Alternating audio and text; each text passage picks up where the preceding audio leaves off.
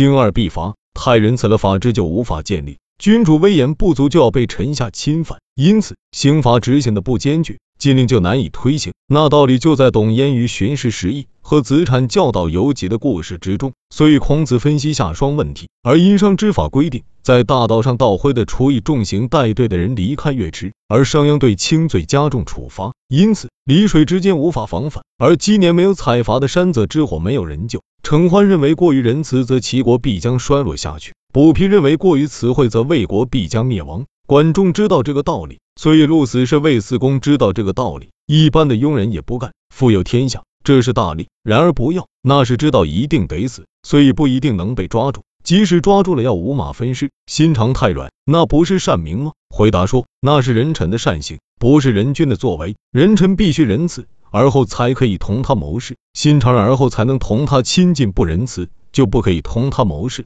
对人心狠就不能同他亲近。君主说，那么寡人什么地方太仁慈，什么地方心肠太软？回答说，君主对薛公太仁慈，对宗族心肠太软。对薛公太仁慈，大臣就不尊重；对宗族心肠太软，叔伯弟兄就犯法，大臣不尊重，军兵对外就无力；叔伯弟兄犯法，国内政治就混乱，军兵对外无力，国内政治混乱，这就是国家灭亡的根源。魏惠王对卜皮说：“你所听说的寡人的名声怎样？”回答说：“臣听说君主是很慈惠的。”君主欣然大喜，说：“那么这功绩表现在什么地方？”回答说：“君主的功绩至于灭亡。”君主说：“慈惠是做好事，做好事还会灭亡，这是为什么？”卜皮答说：“仁慈就是不忍心，而恩惠就是喜欢施舍。不忍心就不杀有过之人，好施舍就不等有功就奖赏，有过不问罪，无功而受赏，灭亡不是完全可能的吗？”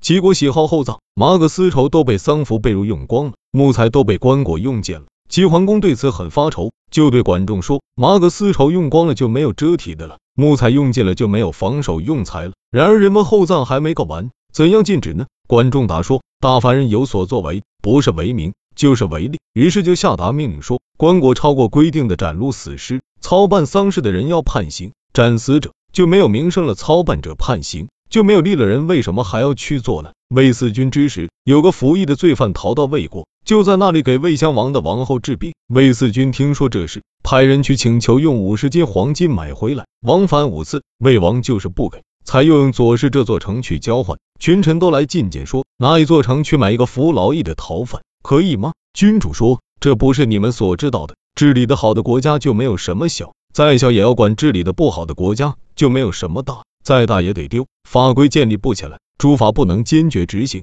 即使有十个左氏，也没有用。法规建立起来了，诸法坚决执行了，即使丢了十个左氏，也没有什么关系。魏王听到之后说，魏军想要治理好国家，而不听从他，是不吉祥的。于是就用车载着罪犯，什么没有就交给魏军了。